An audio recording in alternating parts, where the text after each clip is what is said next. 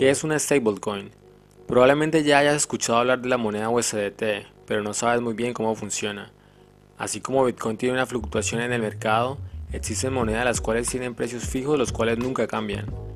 A este tipo de monedas se les conoce como stablecoins o monedas estables, las cuales tienen un precio que va ligado a una moneda oficial, ya sea el euro o el dólar. El ejemplo más claro de esto es la moneda USDT, o conocida también como Tether, la cual aparece dentro de las 10 primeras monedas con más capitalización del mercado, y su intención es siempre valer lo mismo que un dólar. ¿Por qué existe esta moneda? Dentro del mundo cripto este tipo de monedas tienen diferentes funciones, pero una de las más importantes es protegerse contra el precio volátil de las criptomonedas. Un ejemplo, si una persona ha comprado Bitcoin cuando su precio era de 10.000 euros, al día de hoy que ha aumentado casi a 50.000, probablemente tenga unas ganancias considerables.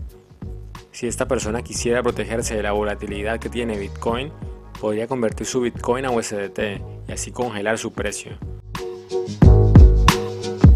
Esto quiere decir que en caso de que Bitcoin baje a 10.000 euros nuevamente, esta persona no perdería las ganancias ya acumuladas. Al contrario, tendría esas ganancias listas para invertir si así lo quisiera.